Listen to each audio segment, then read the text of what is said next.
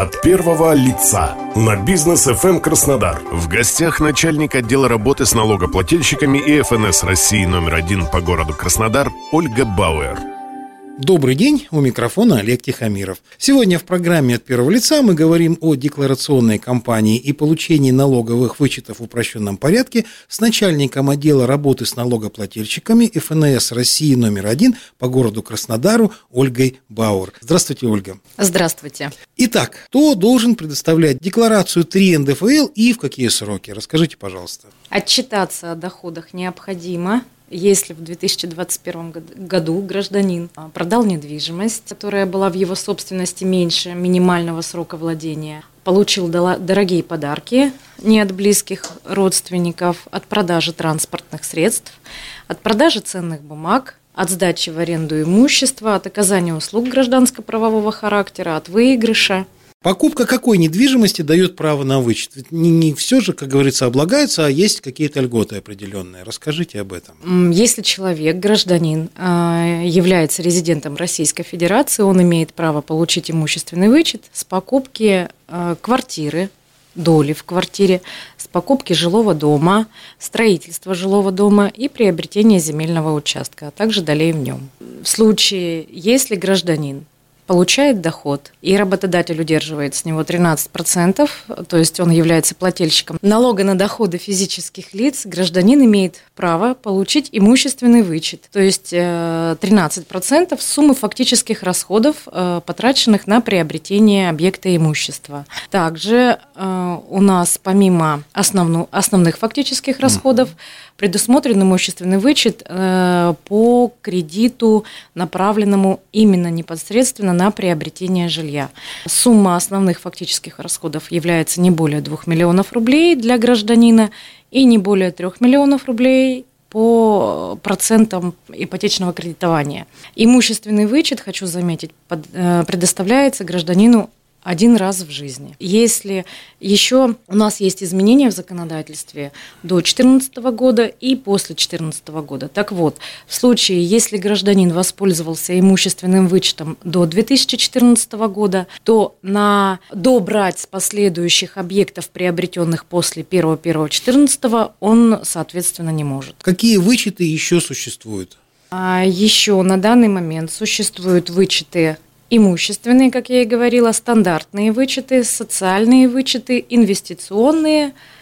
Стандартные вычеты у нас предусмотрены, а, скажем так, небольшая неналогооблагаемая сумма при получении дохода. Это вычеты на, на детей.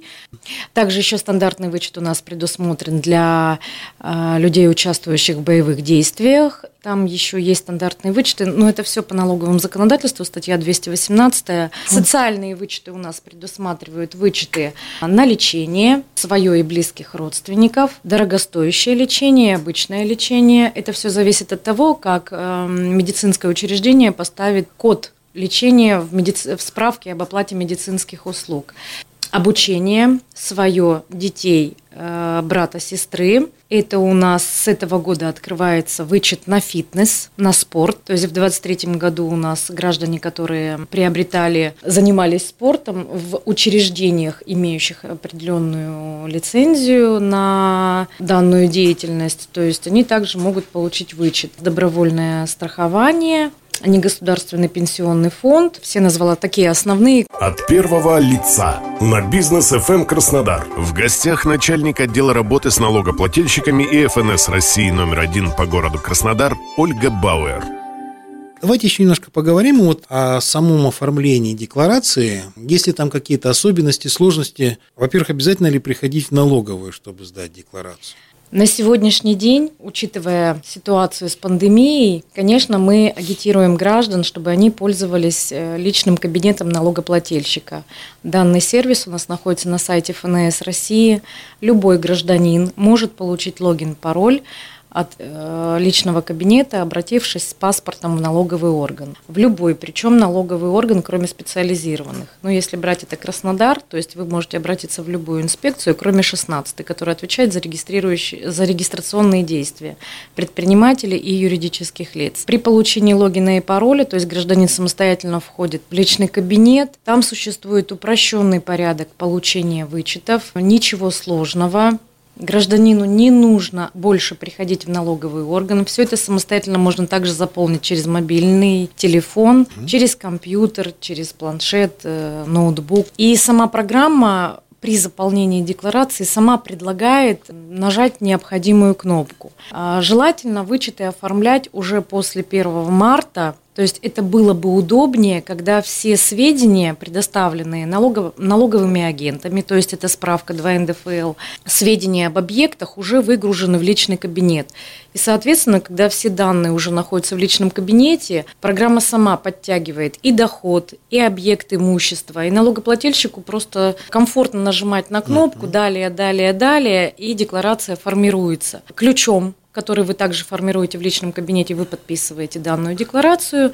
Все, она сама отправляется, она сама регистрируется, проходит определенное количество времени. Камеральная проверка составляет 3 месяца и месяц на перечисление денежных средств. Налогоплательщик получает свои денежные средства. Но перед этим он может также все это отслеживать в личном кабинете, статус камеральной проверки, а, зарегистрировано ли заявление на возврат, в действии оно уже обрабатывается или нет. То есть полностью все вы видите в этом сервисе, все доступно, все удобно. Существуют ведь сроки подачи декларации, и вот почему это важно делать вовремя? Обязанность по предоставлению декларации распространяется на тех граждан, которые именно получили доход. Если доход получен в 2021 году, то есть, соответственно, декларацию должны подать до 30 апреля 2022 года. Исчисляют налог на основании декларации, который нужно заплатить до 15 июля 2022 года. Хочу обратить внимание, что для тех объектов имущества, которые не были задекларированы, задекларированы гражданами, они будут отражены сумма, налоговый орган самостоятельно имеет право рассчитать сумму налога с продажи от кадастровой стоимости, и данная сумма будет отражена в налоговом уведомлении